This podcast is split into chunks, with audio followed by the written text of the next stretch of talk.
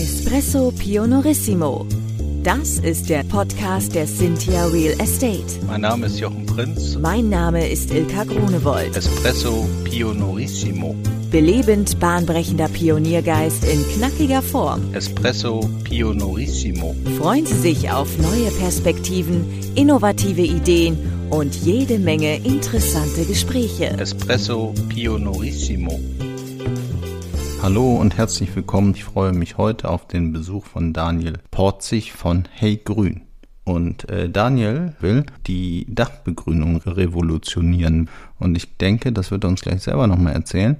Und insofern, hallo Daniel. Hi Jochen. Daniel, wir haben uns ja kennengelernt. Ach, lass mal. Ich erzähle das heute mal nicht, wie wir uns kennengelernt haben. Daniel, wie haben wir uns denn kennengelernt? Ehrlicherweise äh, kompletter Zufall, für mich zumindest. Äh, ich wurde auf LinkedIn angeschrieben. Mensch, du möchtest doch hier Dachbegrünung revolutionieren. Hier zwei Freikarten für die Expo. Willst nicht hin? Äh, ich direkt zu meinen Mitgründern dann gesagt, guck mal, eigentlich hatte ich was anderes vor, aber jetzt werden auf jeden Fall zwei Züge gebucht und dann sind wir äh, zur Expo gefahren, haben es dann live am Cynthia-Stand getroffen. Ja, richtig. Ich kann mich noch erinnern. Tatsächlich äh, war ich dieses Jahr für das ESG-Team unterwegs und durfte dann äh, mit Franziska Kersten zusammen auf der Expo viele, viele Termine führen so und äh, da hatte ich mir im Vorfeld ein paar Zielpersonen ausgeguckt und nämlich alle, die zum Thema ESG und Nachhaltigkeit ganz viel machen so und habe dann eben gedacht, ja, die, äh, dann ist es ja jetzt auch mal an der Zeit, sozusagen neue Leute kennenzulernen und das, was du machst mit Dachbegrünung und wie du das konkret machst, darüber sprechen wir ja nochmal und welche Vorteile das alles bringt. Da will ich jetzt gar nicht zu sehr darauf eingehen, aber das hat mir schon gefallen, so insgesamt vom Internetauftritt. Und bei jungen Gründern fühle ich mich auch immer ein bisschen an mich selbst erinnert, weil ich ja vor 18 Jahren auch sozusagen meine erste Gesellschaft mitgegründet habe. So und äh, dann denke ich immer, da kann, kann man immer gut Zuspruch gebrauchen und Unterstützung und so. Deshalb äh, habe ich dich natürlich auch ausgewählt und äh, eingeladen zu uns. Und jetzt ist es ja auch so, dass wir an den ersten Projekten sozusagen in echt auch schon zusammenarbeiten. Genau, richtig. Also da freue ich mich schon auf die Projekte. Und äh, ja, da sieht man mal, was sozusagen aus LinkedIn, dass man sich da irgendwie postet oder sonstiges, was da alles entstehen kann. Und jetzt bin ich hier im Podcast und freue mich auf jeden Fall sehr, hier dabei zu sein. Ja, Daniel, ich freue mich auch. Dann lass uns doch gleich mal einsteigen. Wie bist du denn äh, zur Dachbegrünung gekommen? Also hast du schon, hast du Dächer oder hast du Rasen oder äh, wie kommst du jetzt auf Dach und Grün? Vielleicht hole ich da so ein bisschen aus. Also an sich ist vom Background her habe ich Entrepreneurship studiert, so Innovationsmanagement, habe als Innovationsberater gearbeitet und dort äh, digitale Geschäftsmodelle in der Baubranche aufgebaut. Mhm ehrlicherweise mit speziell Dachbegrünung keine Berührungspunkte gehabt. Und bei mir war es so, ich war tatsächlich in Berlin im Futurium Museum, ging halt viel über Zukunft und dann mhm. sieht man natürlich immer die schönen Bilder, alles muss grün sein. Gehe ich im Prinzip raus, gucke auf super große, kahle Hausfassaden, kahle Dächer und denke mir, das kann doch gar nicht sein. Ähm, und vor allem spätestens dann habe ich mir, mich mal ein bisschen rein recherchiert, mir die ganzen Vorteile von Dachbegrünung auch durchgelesen Energie wird eingespart, Verdopplung der Haltbarkeit der Dachabdichtung, CO2-Feinstaubbindung, Lebensraum für die Tiere, ähm, Wasserspeicher, Abkühlung der Städte und so weiter. Und dann dachte ich mir eigentlich, wenn es so ein Produkt gibt, was wirklich nachgewiesen jetzt kein Greenwashing oder sonstiges ist, sondern wirklich einen essentiellen Wert tatsächlich für die Städte hat, ja, warum sind denn die Städte eigentlich gar nicht so grün? Und das war so ein bisschen der Beginn meiner Recherche, dass ich mich in das Thema eingearbeitet habe, mit vielen Handwerkern gesprochen habe und dann so ein bisschen überlegt habe, okay, woran liegt es denn eigentlich? Und das liegt eigentlich daran, dass der Weg halt zur Dachbegrünung aktuell noch so ein bisschen zu kompliziert ist. Ähm, und da setzt im Prinzip dann auch Hey Grün an, dass wir den ganzen Prozess deutlich vereinfachen. Okay, da kommen wir auf das prozessuale Thema, kommen wir gleich drauf zu sprechen. Ich bin ja dann neugierig. Ich frage mich ja, dann hast du irgendwie so Rasen auf dem Dach und inwiefern spart das denn Energie? Also im Prinzip äh, ist diese extensive Dachbegrünung, das sind jetzt erstmal so ein Fachbegriff, extensive Dachbegrünung, ist im Prinzip so eine flache Dachbegrünung. Man unterscheidet das von einer intensiven Dachbegrünung, das sind dann wirklich begehbare Dachgärten. Und im Prinzip ist, hat man ja dann einfach über dem Dach eine zusätzliche Schicht und die dämmt natürlich und die meiste Hitze geht vor allem im Winter übers Dach verloren. Das heißt, da hält sozusagen die Dachbegrünung die Wärme im Gebäude und im Sommer kennt man es vielleicht, vor allem, ich habe damals in einem Dachgeschoss gewohnt, wird es halt super, super heiß. Und Ja. wenn man da beispielsweise mal auf dem Rasen langläuft oder auf Asphalt langläuft, dann merkt man halt schon direkt den Unterschied. Und da kühlt natürlich die Dachbegrünung das oberste Geschoss nochmal deutlich ab. Ja, okay, das ist logisch. Also ich habe im Prinzip im Sommer einen kühlenden Effekt und im Winter ein Stück weit einen wärmenden Effekt. Aber normalerweise hätte ich doch jetzt auf dem Dach, also äh, wir, wir haben ja auch äh, relativ viele Dächer, so von Gewerbeimmobilien. So, und entweder ist gar nichts drauf oder liegt Kies. So, und dann habe ich doch auch eine Kiesschicht. Ist äh, Kies jetzt ungünstiger als eine Dachbegrünung? Auf jeden Fall. Also das kann man sich ja natürlich jetzt einmal schon, wenn man sich so ein bisschen Kies anguckt von der Beschaffenheit, äh, ist da natürlich super viel Luft noch dazwischen. Ähm, da kann ich im Prinzip durchpusten und dann kann man sich auch schon vorstellen, wie da sozusagen die Hitze vom Dach so ein bisschen sich da durchbirgt. Und da ist natürlich im Vergleich zu einer Dachbegrünung, wo man dann je nach Aufbau äh, beispielsweise 8 cm Substrat tatsächlich hat, ist das ja wirklich eine geschlossene Schicht, die dann auch wirklich isoliert. Ansonsten hat man da eher, wenn es mit Kies vergleicht, so ein bisschen so einen Schweizer Käse, wo halt sehr, sehr viel dann da durchgeht. Aber natürlich hat auch Kies eine gewisse Wirkung, das auf jeden Fall. Und äh, wie schwer muss man sich das vorstellen? Also wenn ich jetzt hier bei mir im Garten, ich habe neulich mal so eine Bewässerungsanlage hier verlegt, so und da muss ich natürlich viel Rasen wegstechen, so und dann in meinem Boden ist dann natürlich immer, selbst wenn du da nur die oberste Schicht an Rasen wegkratzt, weil du den hinterher wieder drauf machen willst, ist schon relativ schwer, so vom Gewicht her. Ist Dachbegrünung denn sozusagen für jedes Dach gedacht? Weil ich denke da so an Statik und so. Wie, wie viel wiegt denn so ein Quadratmeter Dachbegrünung? Am Ende hängt das so ein bisschen vom Aufbau ab. Es gibt spezielle Leichtdachaufbauten. Die sind dann auch teilweise, wiegen sie dann im Prinzip 45 Kilogramm nur pro Quadratmeter. Im wassergesättigten Zustand muss man immer dazu sagen. Das heißt schon, es hat komplett geregnet, das, hat, ganze Substrat hat sich mit Wasser vollgesaugt. Ähm, so ein klassischer Aufbau, da ist man so bei 80 Kilogramm pro Quadratmeter. Und da sprichst du auf jeden Fall einen Punkt an. Ähm, natürlich halten das nicht alle Dächer aus. Und deshalb ist es auch sehr, sehr wichtig, dass man sich vorher ähm, auch die Statik prüft. Es gibt aber so ein paar Faustregeln. Beispielsweise, wenn du jetzt schon auf dem Dach Kies drauf hast, sagt man, dass wenn man im Prinzip den Kies wegmacht, ist das ungefähr genauso schwer wie die extensive Dachbegrünung, ähm, weshalb man sich da dann meistens eine Statikprüfung dann auch ähm, ja, ersparen kann. Okay, also wenn Kies drauf ist, dann sagst du, dann äh, ist äh, sozusagen Dachbegrünung grundsätzlich in Ordnung. Also du wirst wahrscheinlich jetzt nicht sagen zu 100 Prozent, aber Genau, also wenn es vorher auch mit dem Kies ordnungsgemäß gerechnet worden ist und nicht das schon irgendwie ein Problem war, Ja. dann wird das mit der ähm, Dachbegrünung dann in der Regel auch kein Problem sein. so, jetzt äh, im Moment entstehen ja an jeder Ecke PV-Anlagen. Mhm. Und ähm, wir haben ja sozusagen für unsere Assets eine ESG-Strategie entwickelt so und wollen ja einfach äh, eine unversiegelte Fläche erreichen. Deshalb äh, interessiert uns sozusagen das Thema Dachversiegelung an manchen Standorten besonders, weil wenn du jetzt in der Stadt Frankfurt zum Beispiel äh, eine Büroimmobilie hast, so wie wir, dann ist das Grundstück halt relativ klein so und wir haben gesagt, wir wollen irgendwie 20% Grünflächenanteil. Also unversiegel, un, unversiegelte Fläche. Und das kriegen wir nicht hin, weil wir dann eigentlich keine richtigen Parkplätze mehr haben auf dem Grundstück. Und dann ist halt bei so einem fünfstöckigen Bürogebäude auch schwer Mieter zu finden, weil ja viele dann auch mit dem Pkw oder so anreisen und nicht alle mit dem Fahrrad kommen oder mit öffentlichen Verkehrsmitteln. So, ähm, deshalb ist es für uns interessant an manchen Standorten oder sehr interessant, weil wir halt sagen, okay, dann können wir ja das Dach mit Grünfläche belegen und können so den Ausgleich schaffen, weil das Dach würde ja eh wahrscheinlich nicht genutzt werden.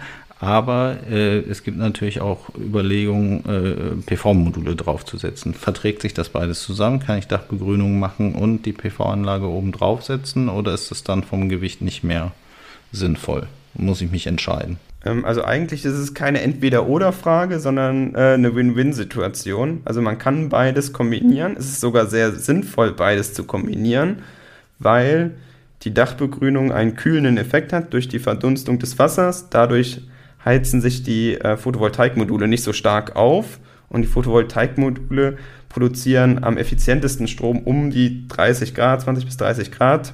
Mhm. Und ähm, dadurch gibt es dann verschiedene Studien, dass Photovoltaikanlagen bis zu ja, durchschnittlich 4% effizienter Strom erzeugen können. Plus für die Dachbegrünung ist natürlich auch nochmal der Vorteil, dass es halt nochmal so einen anderen Lebensraum gibt. Also vor allem für die Tiere, es gibt nochmal so einen Schattenplatz. Das ist natürlich auch zur Steigerung der Biodiversität besonders gut. Das heißt, eigentlich sollte es nicht ein Entweder-Oder sein, sondern eigentlich sollte man beides entsprechend kombinieren. Ähm, natürlich, ähm, da ist man wieder beim Thema Statik, ist das natürlich insgesamt ein bisschen schwerer. Mhm. Muss man natürlich vorher prüfen, ob das sozusagen machbar ist. Ähm, aber wenn in vielen Fällen ist es dann auch machbar. Und dann macht natürlich eine Kombination auf jeden Fall Sinn. Okay, cool. Dann äh, wissen wir da ja schon auf jeden Fall äh, mehr. Also das ist keine Option. Also wenn du die Fläche hast und die, das Dach das trägt, dann sagst du auf jeden Fall beides machen. Also wenn es sich lohnt, in bei unserem Asset in Frankfurt ist es so eine, so eine Frage, weil da stehen halt auch ein paar Klimageräte, so, so das ist natürlich jetzt ESG-technisch auch nicht so super, weil das natürlich Riesenverbraucher sind. Aber auf der anderen Seite will es ja auch den Mieterkomfort irgendwie ein Stück weit haben. Also deshalb ähm, glaube ich, ist es manchmal schwer, das in Bestandsimmobilien so eins zu eins alles so umzusetzen, dass es, dass es Sinn macht und dadurch hast du halt viele Aufbauten, dann ist mit der PV-Anlage dann äh, schwierig, weil du dann nicht mehr viele Kilowatt Peak drauf kriegst so und wenn du dann nur noch, weiß ich nicht, äh, den einen Lüfter sozusagen da von dem Strom betreiben kannst, dann musst du halt auch fragen, ob das ökonomisch ist, das zu machen mit der PV-Anlage. Ähm, so, deshalb gibt es auch noch ein paar andere Gründe, warum man vielleicht keine PV-Anlage draufsetzt, aber die Dachbegrünung geht ja immer. Genau, richtig. Ne? Also die ist ja nicht, die ist ja nicht abhängig, die wird ja nicht modulartig wahrscheinlich aufgebracht, sondern so als Substrat, sagst du, ne? Genau, es gibt im Prinzip dann verschiedene Möglichkeiten. Das Klassische ist, dass man so einen ähm, Schichtaufbau hat, dass man unten eine Wurzelschutzfolie hat, so eine Art Eierkarton mäßig, das ist die Drainage für den Wasserspeicher nochmal ähm, eine zusätzliche, ein Filter fließt sozusagen dazwischen, dann das Substrat und dann kommen die Pflanzen. Und äh, auch zu dem Punkt mit Photovoltaik, was natürlich auch immer möglich ist, ähm, wenn vor allem das ganze, nicht das ganze Dach mit Photovoltaik zugestellt wird, ähm, gibt es ja immer noch eine gewisse freie Fläche, die man dann auch für die Dachbegrünung nutzen kann. Das bietet sich dann auch nochmal an. Ja, wie sieht es denn mit Mängeln aus? Also, wenn ich jetzt eine Dachbegrünung aufbringe, habe ich dann irgendwie erhöhte Gefahr, dass, dass meine Dachhaut sozusagen Schaden nimmt? Also wahrscheinlich sagst du jetzt nein, weil ich ja diese, diese Folie da unterbringe. So, also würde ich jetzt vermuten, mhm. dass du nein sagst. Aber was mache ich denn dann, wenn ich irgendwie irgendwie, also ich habe jetzt diese ganze Dachbegrünung aufgebracht, äh, so. Unsere Mieter sind jetzt zwei Sommer total glücklich gewesen, gerade die, die da im Dachgeschoss angemietet haben, weil es irgendwie einen schönen kühlenden Effekt hatte, so. Und sie die Klimaanlage nicht anschmeißen musste. Und wir schon überlegen, ob wir sie abbauen sollen, weil äh, die Dachbegrünung so einen tollen Effekt hatte. Und sparen jetzt richtig Energie ein, so. Und alle sind total happy, so. Und auf einmal regnet es rein. Was machen wir jetzt? Also deshalb ist es super wichtig, dass es halt professionell geplant wird. Und ähm, das ist auch unser Ansatz, dass wir sagen, wir müssen uns eigentlich vor jeder Dachbegrünung auch wenigstens das Dach mal vorher anschauen. Äh, wenn wir da schon im Prinzip auch sehen, dass die Dachabdichtung schon gewisse Blasenbildungen hat oder sonstiges oder einfach aufgrund des Alters beispielsweise schon 25 Jahre alt ist, dann ist auch unsere Empfehlung zu sagen, erneuere erstmal die ähm, Dachabdichtung und mach dann eine Dachbegrünung, weil, wenn es richtig gemacht ist, hat jetzt diese Dachbegrünung an sich keinen Schaden im Prinzip für die Dachabdichtung. Aber wenn es natürlich davor schon so ein bisschen undicht war, ähm, ist es natürlich deutlich schwieriger, wenn einmal die Dachbegrünung drauf ist, dann den, ja, das Loch tatsächlich zu finden, wenn es dann irgendwie mal durchregnet. Und man muss dann die ganze Dachbegrünung tatsächlich auch abmachen, mhm. ähm, was ja dann auch nicht mehr im Sinne des Ganzen ist und was dann auch eine große Sauerei ist und dann auch wieder schwierig ist, in den Ursprungszustand zu bringen. Das heißt, zusammengefasst, ähm, vorher sollte auf jeden Fall die Dachabdichtung in einem einwandfreien Zustand sein. Idealerweise, wenn die sowieso schon über 15 Jahre alt ist, beispielsweise bei einer Bitumenabdichtung, ist unsere Empfehlung, dann auch zu sagen, okay, mach's doch jetzt einmal richtig und dann hast, kannst du dich wirklich äh, die nächsten 40 Jahre auch zurücklehnen und da passiert gar nichts. Okay, jetzt äh, habe ich verstanden. Äh, vielen Dank. Dann äh, stelle ich mir jetzt vor, also ich habe eine wassergesättigte Dachbegrünung auf dem Dach und jetzt äh, vergleiche ich das zu einem Dach, wo ich weder Dachbegrünung noch Kiesel oder noch irgendwas anderes äh, drauf habe, dann würde ich erwarten, ich habe jetzt einen Starkregen und so und dann wird das Wasser ab möglicherweise im besten Fall nicht in den Kanal geleitet, sondern direkt auf dem Grundstück, kann auf dem Grundstück versickern und äh, trägt dann zu einer guten Grundwasserbildung und so. Also dezentrales Wassermanagement hätte ich da organisiert und hätte nicht eine Kanalbelastung. Ähm, so, das ist der Vergleich, also nichts, keine Dachbegrünung. Und auf der anderen Seite habe ich jetzt ein, ein wassergesättigte äh, Grünfläche, wo das Wasser erstmal ein Stück weit oder eine Zeit lang gespeichert wird von den Pflanzen. Also und dadurch habe ich natürlich auch mehr Last auf dem Dach, diese 45 Kilo, von denen du gesprochen hast. Ist das ein Vorteil? Also, weil möglicherweise bei Starkregen, also wenn ich die dezentrale Bewässerung da mache, äh, dann auf meinem Grundstück da auf einmal kleine Teiche habe, die ich eigentlich da nicht haben will? Ähm, also vor allem bei Starkregen, das ist natürlich ein Problem, vor dem wir dann äh, als Gesellschaft einfach stehen durch den Klimawandel. Es wird immer mehr Starkregen geben. Ja. Äh, die Kanalisation kann man nicht vergrößern. Das heißt, wir brauchen auf dem Dach Versickerungsfläche. Und da bietet sich natürlich eine Dachbegrünung einfach super an, dass die sozusagen das Wasser speichert. Natürlich, wenn es jetzt monsumartig regnet, kommt natürlich auch eine extensive Dachbegrünung irgendwo ans Limit. Dann ist es so, dass das überschüssige Wasser, wie auch bisher, dann über den Kanal abläuft. Aber was halt da sehr wichtig ist, dass vor allem beim Starkregen es immer so gewisse Peaks gibt und alleine den so ein bisschen zu verzögern, dass es sozusagen erst ein paar Minuten später wirklich danach in den Kanal kommt, hat halt einen sehr, sehr großen Effekt, dass es keine Überschwemmung oder sonstiges tatsächlich gibt, weil es wirklich immer so ganz kurze Peaks gibt und die sozusagen eine Dachbegrünung abfedern. Ich weiß nicht, ob es ganz deine Frage beantwortet, sonst stell, äh, frag da gerne nochmal nach. Ja, also du äh, gehst davon aus, dass das Regenwasser direkt in den Kanal abgeleitet wird. Ich habe jetzt äh, mir ein paar Vorträge und ein paar Sachen dazu angehört, dass eben eine dezentrale Wassernutzung dann besser ist. Also ich kann, könnte das Regenwasser. Achso, du meinst jetzt als Alternative genau, sozusagen. So, aber, aber die Frage ist auch mit dem Kanal gut beantwortet, weil das, ich glaube, auch kaum jemand weiß, dass, dass halt die Kanäle nicht ausgelegt sind für diese, äh, für diese Stark, äh, Starkregenereignisse. Ne? Also so und deshalb, hm. deshalb dann möglicherweise der Gullideckel hochkommt, weil dann irgendwie das ganze Regenwasser von den, nicht nur von den Straßen da reinfließt, sondern eben auch von den Dächern. So, und das dann auch in der Kläranlage möglicherweise zu Problemen führt. Genau, richtig. Das ist eigentlich auch der Grund, weshalb es die Städte am Ende auch fördern, weil die am Ende sagen, Kanalisation können wir nicht größer machen, Überschwemmung wollen wir auch nicht haben und vor allem muss man sich auch überlegen, das ganze äh, Regenwasser geht dann in den Kanal, wird auch dann gereinigt, kostet sehr, sehr viel Energie, obwohl das ja eigentlich äh, gar nicht verunreinigt ist, sondern gerade vom Himmel kommt und wird genauso behandelt dann ähm, wie das Schmutzwasser ähm, aus dem Badezimmer. So, und wenn ich es jetzt auf dem Dach versickert habe, dann wird es auch gereinigt, als würde es sozusagen bei mir im Garten auf die Wiese kommen. Ne? Also dann habe ich im Prinzip gereinigtes Wasser danach, ne?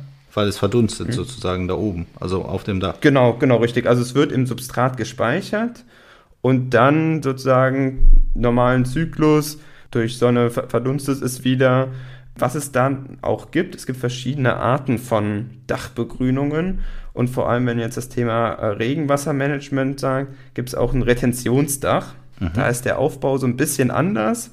Das heißt, da ist sozusagen unter der Dachbegrünung nochmal so Art Kästen, wo dann wirklich 5, 6 Zentimeter tatsächlich ähm, das Wasser nochmal gespeichert werden kann.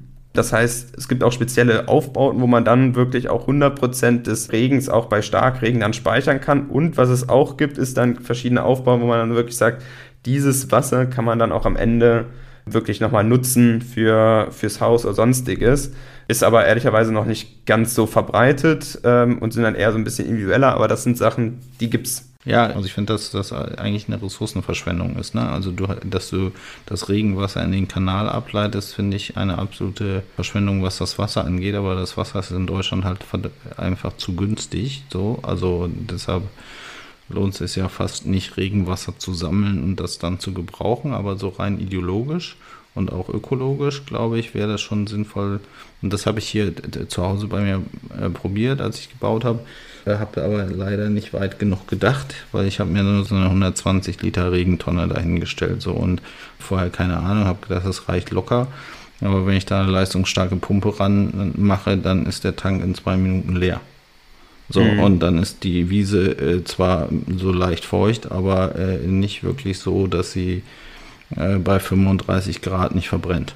Da ärgere ich mich ein bisschen so über mich selbst, weil da hätte ich irgendwie ja, weil ja da sowieso alles, alles, also da war ja noch kein Garten und so, da hätte ich mir ja locker einen 5.000 oder 10.000 Liter Tank in den Boden legen können, um dann das Regenwasser halt vernünftig für meine Gartenwässerung zu benutzen. Oder da ist ja in Deutschland, glaube ich, noch nicht oder nicht zulässig. Du kannst ja, könntest damit ja auch die Toilettenspülung grundsätzlich benutzen. Also so theoretisch könntest du es dafür benutzen. Ne? Also ja, du müsstest ja. es gar nicht in die Kläranlage bringen und dann irgendwann geht es über den Kreislauf wieder als normales Brauchwasser wieder zurück. Aber eigentlich ist ja Regenwasser Regenwasser. Ne? Also wenn es jetzt nicht irgendwo direkt neben dem Chemieunfall oder so ähm, runtergekommen ist, sondern so ganz aus einem normalen Regenereignis kommt, dann ist es ja eigentlich Wasser. So kann man ja Eben. gut nutzen. So, und das ist eigentlich, das ist schade, dass man das nicht kann oder dass man das nicht darf oder dass das untersagt ist, das zu machen, weil das wäre ja schon eine sinnvolle Nutzung. Definitiv. Aber da haben wir ja beide leider keine Aktien drin, also das können wir nicht beeinflussen, außer vielleicht mit unserer Stimme alle vier Jahre.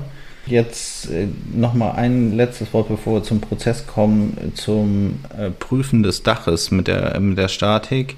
Also wie, wie macht ihr das konkret? Also jemand kommt zu euch und sagt, ich interessiere mich für Dachbegrünung und dann sagt ihr, es gibt A, B, C und dann kommt er vorbei auf dem Dach und steigt aufs Dach und sagt, jo, passt oder muss da nochmal irgendwas an Statikunterlagen kommen oder bringt ihr einen Statiker und wie geht das genau?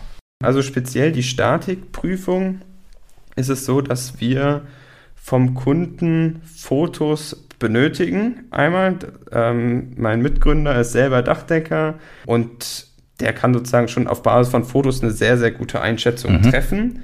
Ähm, am Ende muss natürlich, das sagen wir auch ganz transparent so, ist es keine zertifizierte Statikprüfung, weil das dürfen wir halt nicht machen. Mhm.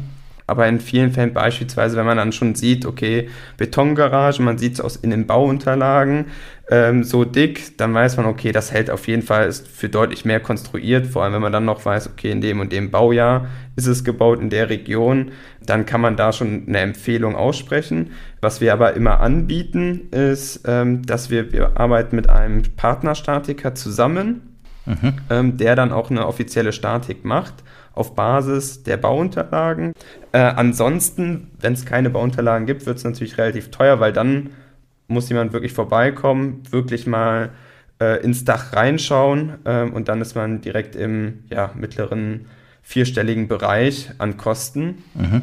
Wir haben ja im Prinzip so zwei Zielgruppen, einmal so B2C, einmal B2B. Da unterscheiden sich ehrlicherweise auch so ein bisschen die Prozesse, weil auch einfach die Anforderungen nochmal anders sind im B2C, also im Privatkundenbereich, wo dann jemand sagt, okay, ich habe jetzt hier eine Garage oder sonstiges, da ist es ehrlicherweise so, dass die wenigsten tatsächlich eine professionelle Statikprüfung machen, weil die dann sagen, okay, für die Dachbegrünung zahle ich jetzt beispielsweise 2000 Euro und oh, jetzt muss ich nochmal 1000 Euro zahlen für die Statikprüfung offiziell. Mhm. Machen ehrlicherweise weniger und ist auch in der Praxis so, wenn man jetzt äh, mit dem Dachdecker spricht oder sonstiges, der sagt am Ende immer, Verantwortung gibt er komplett an den Kunden ab und wenn der Kunde sagt, ja, passt schon, dann macht er es, aber dann übernimmt er auch gar keine Haftung. Das heißt, wir gehen dann einen Ticken Schritt weiter und sagen, okay, wir äh, geben wenigstens eine Empfehlung ab, haben ein gewisse Kriterien, wo wir sagen, in den und den Fällen, äh, das machen wir auf keinen Fall, äh, das ist zu hohes Risiko, oder wo wir sagen, bitte mach nochmal eine individuelle Statikprüfung. Das gucken wir sozusagen. Und ähm, im B2B, sozusagen für Unternehmen, bekommen wir die Information entweder direkt aus den Bauunterlagen, aus Fotos oder arbeiten wir auch mit einem ähm, Partnerunternehmen zusammen im Drohnen-Startup, ähm, die dann sozusagen vorbeikommen, Drohnenaufnahmen vom Dach machen und auf Basis dieser Drohnenaufnahmen können wir natürlich dann auch schon äh, in die Planung gehen. Mhm. Okay, wie geht es jetzt weiter? Genau, ähm, nachdem die Statik geprüft worden ist, geht es dann in die konkrete Planung. Das heißt, ähm, wir besprechen mit dem Kunden zusammen, was möchte er eigentlich haben. Es gibt ja verschiedene ähm, Möglichkeiten, eine Dachbegrünung durchzuführen, verschiedene Aufbaudicken, ähm, gucken, okay, wir, vielleicht sehen wir auch schon auf den Bildern, okay, ist ein Holzdach, machen wir auf jeden Fall schon mal einen Leichtdachaufbau, wo wir sagen, okay, da machen wir gar nicht so viel Substrat. Ähm, oder wenn wir sagen, okay, Betongarage, ach, das, da geht vielleicht ein, äh, tendenziell ein bisschen mehr, ähm, können natürlich auch auf Basis dessen, was der Kunde halt möchte, aber er sagt, ey, es muss sofort 100% grün sein. Dann gibt es so Vegetationsmatten, wie so kann man mhm. sich Art wie Rollrasen vorstellen, mhm. die man dann verlegt. Ist ein bisschen teurer, ist aber dann direkt ab der ersten Sekunde komplett grün, hat man den geringsten Pflegeaufwand mit. Oder wenn der Kunde sagt, nee, ich möchte es besonders kostengünstig haben, kann man dann zum Beispiel mit Sedumsprossen arbeiten. Dann geht es natürlich auch um die Pflanzen. Was für Pflanzen möchte der Kunde haben? Möchte er einfach mit so Sedumpflanzen arbeiten oder möchte er noch so ein paar Kräuter mit dabei haben? Ähm, das heißt, wir planen das Ganze, gucken, wo müssen Kiesstreifen und so weiter hin. Und dann äh, gibt es im Prinzip wieder diese zwei Fälle. Einmal befähigen wir, das ist sozusagen im B2C-Sektor, befähigen wir den Kunden auch die Dachbegrünung selbstständig durchzuführen, weil wir so ähm, Do-it-yourself Gründachboxen haben. Das sind so fertig äh, begrünte Boxen, die sich der Kunde nur noch aufs Dach stellen muss. Mhm. Ähm, und was wir auch anbieten, ist, dass wir ähm, an Handwerker dann vermitteln. Das heißt, äh, wir planen den ganzen Aufbau, geben das an Handwerker und koordinieren das entsprechend, dass der es auch ordnungsgemäß durchführt und kümmern uns dann auch noch um die Pflege. Okay, aber das könnte ich als B2C-Kunde auch haben, wenn ich das wollte. Oder nur bei B2B? Perspektivisch, vielleicht muss man das nochmal so da, dazu sagen, wir sind jetzt ein Startup gerade sozusagen in der Gründung. Ähm, das ist sozusagen geplant im nächsten Jahr, dass das dann auch äh, man als ähm, B2C-Kunde diese professionelle Vermittlung macht. Bisher machen wir es dann nur für B2B-Kunden und da arbeiten wir jetzt ja aktuell da zusammen und vermitteln da tatsächlich ein Objekt äh, an Handwerker und gucken, dass das ordnungsgemäß durchgeführt wird. Also okay, wenn ich privat, äh, dann habe ich wahrscheinlich auch eine kleinere Fläche und das ist easy. Da muss ich mir jetzt nicht irgendwelche Handschuhe anziehen und anfangen Samen zu streuen, sondern es kommt alles fix und fertig an und ich brauche das nur auspacken und hinstellen.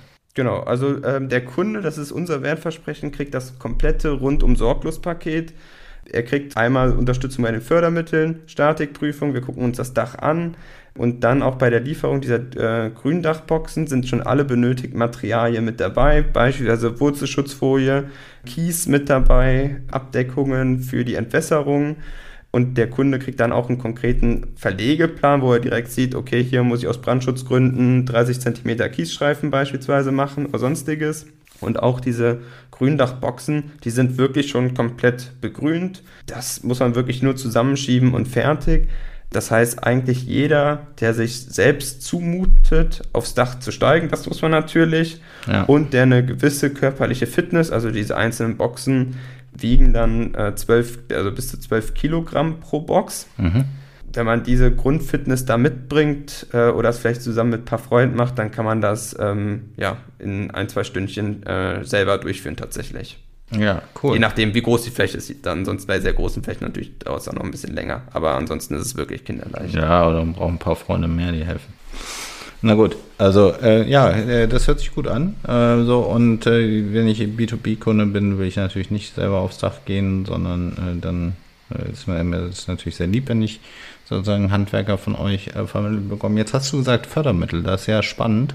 Das heißt, ich kann mir die Maßnahme auch fördern lassen. Was, was kann ich denn da sozusagen mir fördern lassen oder wie viel kann ich denn mir sozusagen ersetzen lassen. Ist das äh, sozusagen regionsabhängig oder wo beantrage ich das? Wie kriege ich das? Brauche ich einen Energieberater? Kriege ich das über euch? Wie funktioniert das genau?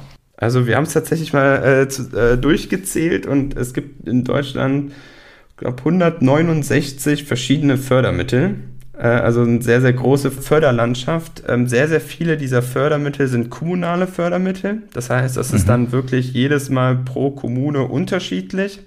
Ähm, dort wird mit einem direkten Zuschuss durchschnittlich, also sind es dann 50 Prozent ähm, der Kosten, die tatsächlich da gefördert werden, sind natürlich in jeder Stadt hat da so ein bisschen ihre anderen Bedingungen.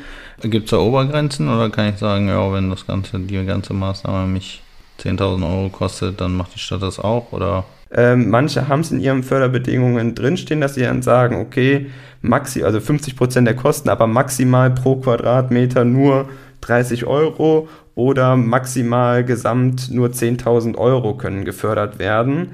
Also das ist sozusagen ein Förderweg. Ansonsten gibt es halt noch bundesweite Fördermittel. Da ist es aber dann zwingend notwendig, das ist dann sozusagen so ein Kaffee, äh, BAFA, Fördermittel. Dort ist es aber dann auch immer erforderlich, dass ein Energieeffizienzberater mit dabei ist mhm. und dass ein ähm, gewisser Dämmwert tatsächlich auch erreicht wird. Ähm, das heißt, da ist meistens eher sozusagen diese Kombination, okay, ich gehe das komplette Dach an, ich mache eine komplett neue Dachabdi äh, Dachdämmung und mache dann noch zusätzlich die Dachbegrünung. Dann kann ich mir dieses Gesamtpaket fördern lassen. Und ansonsten, das ist sozusagen so der dritte Weg, zahlt man auch eine jährliche Niederschlagwassergebühr und die wird dann auch äh, um 50 Prozent reduziert, wenn man eine Dachbegrünung hat. Das ist eine Bundesförderung? Äh, diese Niederschlagswassergebühr, das ist, äh, das ist auch wieder dann kommunal. Da hat dann wieder jede Stadt ihre eigenen Bedingungen und muss man sich dann lokal mit seiner Wasserbehörde da auseinandersetzen. Aber das ist der Service, den wir am Ende auch dann für den Kunden übernehmen, dass wir uns in diese Fördermittel einlesen, dem Kunden alle Informationen bereitstellen, die er im Prinzip dafür braucht ähm, und da auch entsprechend immer individuell gucken, welche Fördermittel kann man wie kombinieren und wie kann man tatsächlich das Maximale aus diesen Fördertöpfen rausholen. Okay, das heißt, ihr macht im Prinzip einen Schlachtplan fertig, also ein Konzept und sagt, weil die Fördermittel beantragen muss natürlich der Kunde selber oder eben der Energieberater für den Kunden. Ähm, ich kann nur sagen, Energieeffizienzberater lohnt sich eigentlich fast immer. So, weil auch der, ich hatte jetzt schon mal eine Folge mit Jörg Arndt, der auch Energieberater ist, äh, überwiegend für Wohnen so und äh, auch Energieberater werden gefördert. Also ich glaube, bis 4000 Euro so und die Hälfte der Kosten oder so werden auch gefördert. Genau, richtig. Wenn, wenn ich es richtig weiß. Also es lohnt sich eigentlich immer, weil man halt relativ schnell eine Einsparung hat. Ich würde sagen, es gibt wenig Fälle, wo sich ein Energieberater nicht lohnen würde. Also vielleicht, wenn du jetzt gerade ganz neu gebaut hast und hatte schon Energieberater dabei, dann wird es vielleicht nicht so, aber äh, grundsätzlich, wenn du irgendwas kaufst, was äh, 20, 30 Jahre alt ist, dann lohnt sich der immer. Ist auch unsere Erfahrung, also macht auf jeden Fall Sinn. Äh, und äh, tatsächlich werden da auch 50 Prozent der Kosten dann direkt erstattet. Das heißt, da muss dann nur noch ein bisschen was eingespart werden, äh, dann lohnt sich das Ganze schon. Genau, dann hast du die ganzen Kosten nach einem Jahr raus und die Ersparnis bleibt dir für länger erhalten als für ein Jahr. Und die Umwelt freut sich. Und die Umwelt freut sich, genau. Ähm, aber jetzt brauche ich aber einen Energieberater. Empfehlt ihr dann auch Energieberater? Genau, da würden wir einen empfehlen. Und da, das ist im Prinzip die Sache, wie wir halt eine Dachbegrünung auch generell sehen nicht nur isoliert, okay, wir machen jetzt unser Gewerk, wir machen diese ähm, Dachbegrünung, sondern dass wir im Prinzip überall so ein bisschen über den Tellerrand hinausschauen und einmal natürlich bei dem Thema Fördermittel oder was alles dazugehört mit Energieeffizienzberater, aber auch äh, in Bezug auf Dach, dass wir da wirklich äh, uns anschauen, okay, ist die Dachabdichtung, müsste nicht theoretisch auch die Dachdämmung äh, erneuert werden und dass wir das sozusagen dann auch feststellen, entsprechenden Kunden ja, beraten und das sozusagen dann auch mit koordinieren, dass es umgesetzt wird. Ja, sehr, sehr cool. Das heißt, ihr denkt sozusagen die Dachbegrünung vom Kunden aus und sagt, äh, ihr gebt ihm so viel Hilfestellung, dass er letzten Endes nur noch unterschreiben muss und äh, sich dann auf seine äh, Dachbegrünung freuen kann, weil ihr im Prinzip alles, äh, also die Kosten für ihn im Blick habt und seine Fördermittel äh, guckt, dass er das auch selbstständig, wenn er jetzt Privatmann ist oder Privatfrau, das auch selbstständig aufs Dach kriegt, die, die, die Dachbegrünung. Und ihr könnt aber auch für Gewerbeimmobilienbesitzer oder für B2B-Kunden äh, könnt ihr eben auch äh, Handwerker so zur, äh, zur Verfügung stellen. Also ihr bietet im Prinzip ein Kundensorglos-Programm in der Dachbegrünung. Macht ihr das digital? Also äh, ist das digital unterstützt? Da sind wir jetzt in den Aufbauprozessen. Das ist sozusagen die Vision des Ganzen, komplett digital von der Anfrage. Man kann jetzt beispielsweise auch einfach schon auf hey-grün.de gehen, dort schon die Anfrage durchklicken durch den Konfigurator und dann ist unser Ziel, dass eigentlich dieser Prozess komplett äh, automatisiert durchgeht. Natürlich immer an gewissen Stellen, wo jetzt Fotos hochgeladen werden oder wo wir irgendwelche Sachen uns irgendwie anschauen, kurz prüfen, gewisse Checklisten durchgehen, klack, klack, klack, danach wieder weiter automatisiert. Ähm, einfach vor dem Hintergrund, dass wir halt damit einen besseren Service anbieten können und vor allem halt auch ähm, skalierbar das Ganze ähm, die ganzen Städte auch begrünen können, ähm, mhm. weil ich glaube, da hakt es so ein bisschen. Einmal, glaube ich, dieses ganze Thema, äh, dass es aktuell auch einfach zu kompliziert ist, was du jetzt auch schon vorhin gesagt hast, wo wir sagen, okay, da macht man dieses rundum sorglos Paket, ähm, aber auch, dass man da ja ähm, das wirklich skalierbar macht, weil ja bisher wird halt da sehr sehr viel in der Handwerksbranche analog gearbeitet und da sagen wir, ähm, ja, bringen wir halt unsere Expertise mit aus der Digitalisierung und sagen, okay, die Prozesse kann man automatisieren und damit ähm, ja, für den Handwerker Zeit sparen am Ende, mhm. dass der natürlich dann auch pro Auftrag bei äh, vier Stunden sparen kann, aber der Kunde am Ende davon auch profitiert durch einen besseren Service, durch eine schnellere Abwicklung und idealerweise, trotz dass er mehr Service bekommen hat, weil wir generell weniger Aufwand damit haben, natürlich auch mit geringeren Preisen. Aber das ist dann tatsächlich die langfristige Version. Und da sind wir jetzt gerade dabei, Step by Step das entsprechend aufzubauen. Ähm, fokussieren tun wir uns jetzt da von der Automatisierung her jetzt auf diese Gründachboxen, dass wir das sozusagen jetzt dann einmal, sind wir fast fertig, das einmal komplett automatisiert haben und dann automatisieren wir die Handwerkervermittlung.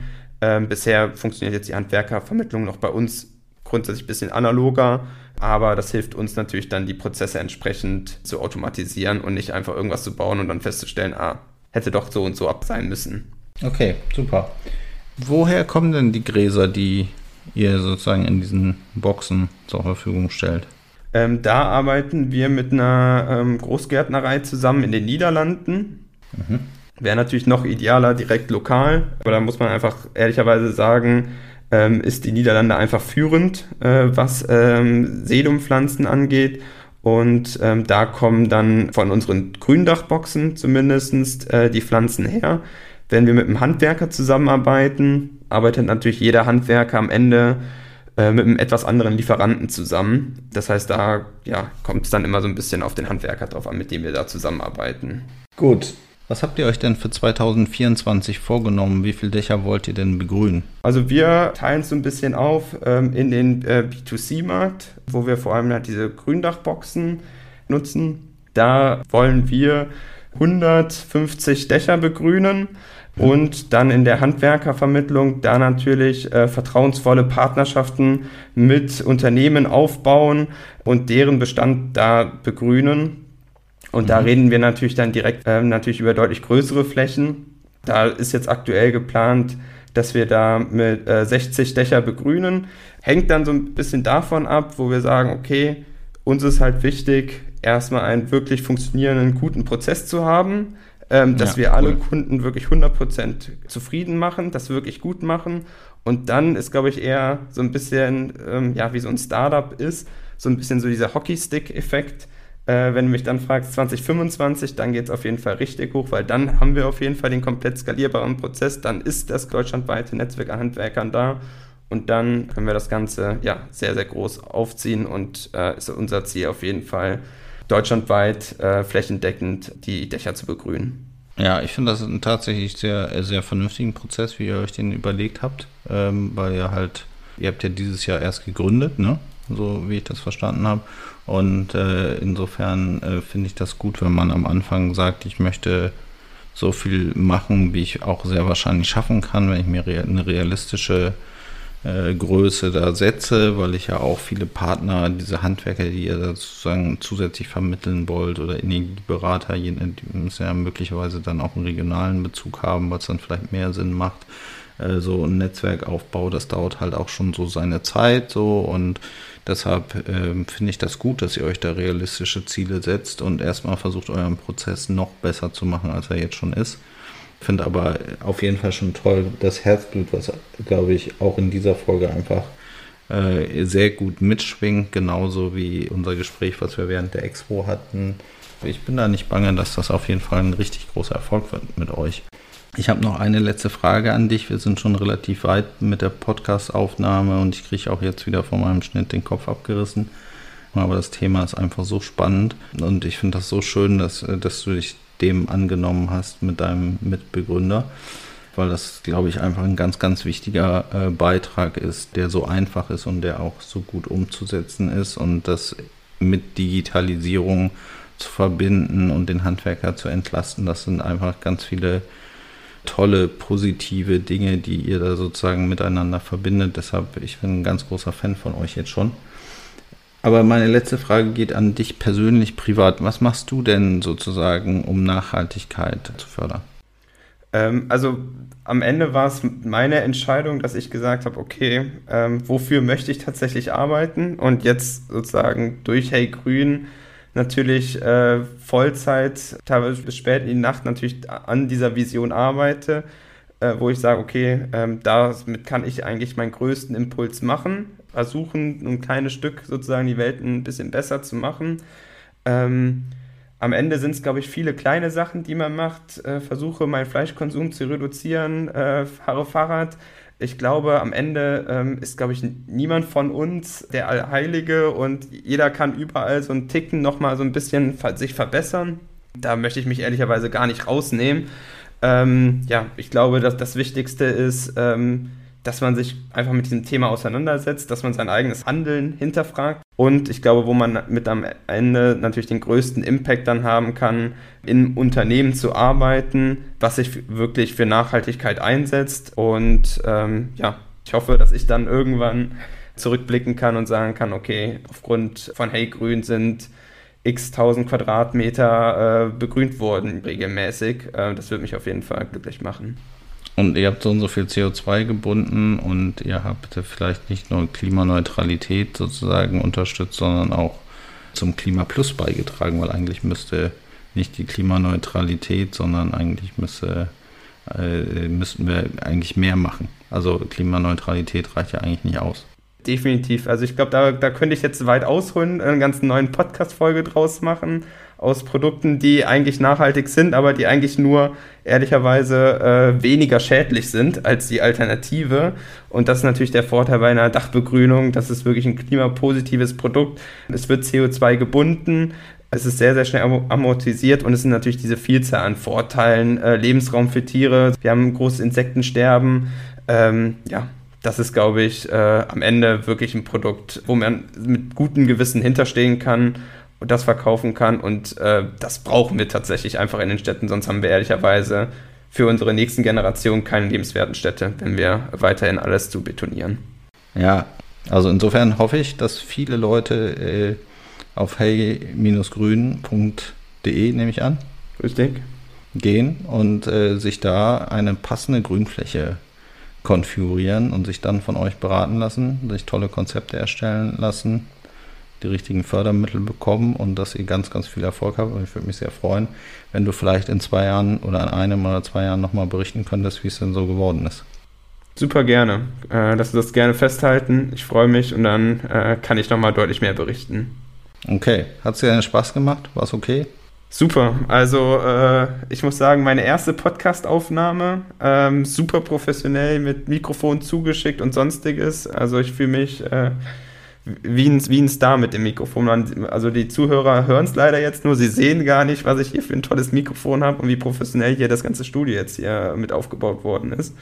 Ähm, also von daher vielen Dank, es hat mich hat mir super gefreut und ähm, ja, Dankeschön. Ja, das freut mich wirklich sehr, ähm, dass du dich auch gut gefühlt hast und äh, ja, wenn ihr noch mehr wissen wollt von Daniel Porzig und Hey Grün, dann könnt ihr auch in unsere Shownotes gucken. Die sind ja unter unserem Podcast entsprechend äh, verlinkt so und äh, da wird Daniel äh, sicherlich noch ein paar Hinweise geben, wie ihr ihn erreichen könnt oder ihr könnt uns auch erreichen und wir leiten das dann entsprechend weiter.